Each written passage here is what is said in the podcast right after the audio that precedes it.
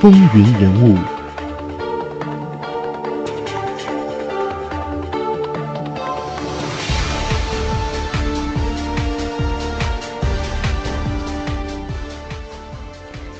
欢迎回到《总统风云录》，我是华丽。今天我们节目当中说的是美国的第六任总统约翰·昆西·亚当斯，因为他的父亲约翰·亚当斯是美国的第二任总统，所以呢，这一对总统父子，那我们在这里也少不了要再提一提他的父亲约翰·亚当斯。在上一节的节目当中，我们说到，在一八零零年十一月，老亚当斯完成了一件在美国历史上影响深远的大事。它究竟是什么呢？就是把首都从费城迁到了华盛顿，使自己成为首位入主白宫的总统。但是，真可谓是天有不测风云，在几天后举行的大选中，老亚当斯以几乎同样的劣势败给了杰弗逊。形势的逆转来得太快，简直是猝不及防。可以说，老亚当斯还没有把白宫椭圆形办公室的椅子捂热呢。大选失败的老亚当斯却表现出了君子风度，他很真诚地向杰弗逊道贺，并且毫不恋战地离开了自己一手打造的白宫，回到了老家昆西市。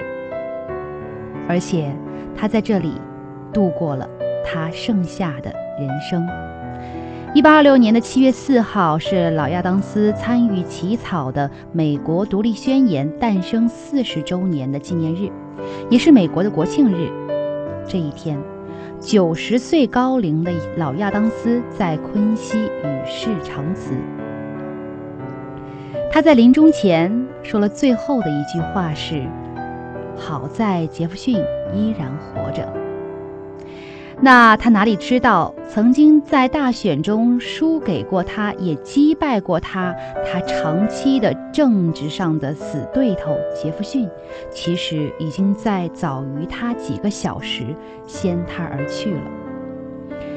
后人总是认为，美国开国之初最有名的总统是华盛顿和杰弗逊，这位老亚当斯夹在他们当中，显得有些黯然失色。但是。殊不知，老亚当斯是美国历史上最正直、聪慧的总统之一。与他同时代的人对此感受最深，他们当时呢就尊称他为政治哲学家，而不是像那些摇唇鼓舌的政客。对他也给予了非常高的评价。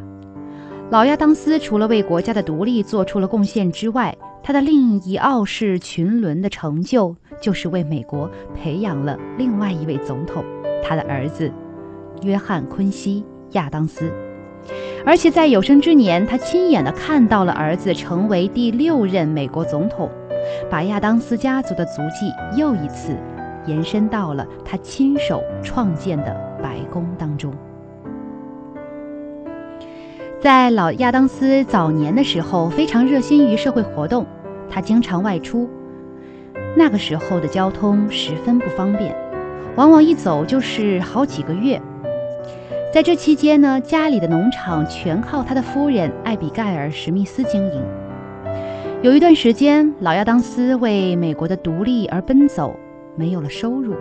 全家的生活都靠着他夫人经营的农场支撑着。他不仅是相夫教子，而且还积极地参与当时的政治活动。当年老亚当斯在费城出席新大陆会议的时候，艾比盖尔·史密斯就经常写信给丈夫，提醒他在开会的时候要注意妇女社会地位和权益的保护，否则可能引发美国的第二次革命。而这件事情在美国的历史上也被传为佳话。可以说，老亚当斯的儿子小亚当斯就没有他父亲那样幸运。获得这样一位非常善解人意，而且很支持他、很了解他、很懂他的妻子了。就像我们前面说的，约翰·昆西亚当斯的妻子，其实呢，在二十五年的生活当中都没有能够真正的了解她的丈夫。但是，虽然说我们看到小亚当斯也只是担任了美国的总统一届任期，像他的父亲一样，他表现依然是不俗。历史学家呢也给他非常高的评价，比如说，在一九六二年，历史学家对三十一位总统的投票排名当中，小亚当斯排名第十三位，其他类似排名当中也通常是名列上游。那其实，在他当政的时候。约翰·昆西亚当斯在众议院里面呢，人们都称他为狂热的道德家。在讨论亚当斯强烈反对的奴隶制的问题的时候啊，曾经有一位评论家这样写道：“他说，我记得亚当斯先生每天都坐在那里，寻找机会宣读他那关于奴隶制问题的冗长的请愿书，他的头秃得厉害。”当他终于坐在众议院的中心宣读他面前厚厚的一卷讲稿的时候，他的秃顶因为情绪激动而泛着红光，在听众眼中就像是一只计时器。无论是在婚前或是婚后，亚当斯都是独自行事，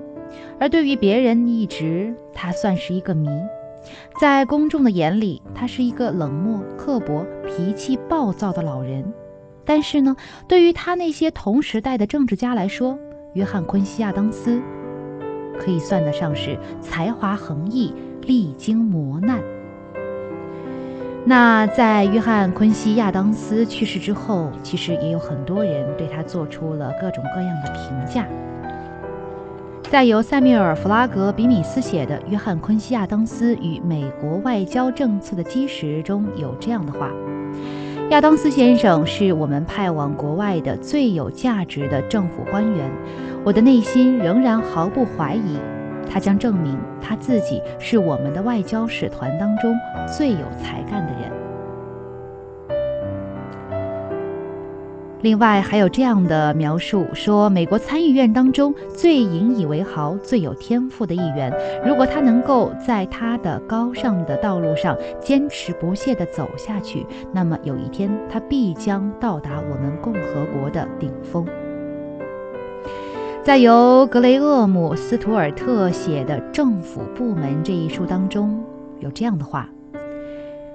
自从在政府中与他相识以来，我发现。他身上的价值让我批评与谴责的东西比任何其他人都要少。在塞缪尔·弗拉格比米斯写的另外一本书《约翰·昆西亚当斯与联邦》当中，曾经有这样的话。大会热切地看到这个与人类自由事业息息相关的重要职位，现在掌握在德高望重的美国前总统约翰·昆西亚当斯的手中。我们非常钦佩他勇于决裂的英雄品质，同时我们不断地为这位拥有各种优秀品质的人祈祷，希望他的双手会更加有力，从而完成他布置给自己的任务。希望他健康长寿。亲眼看到，在他的祖国乃至全世界废除奴隶制。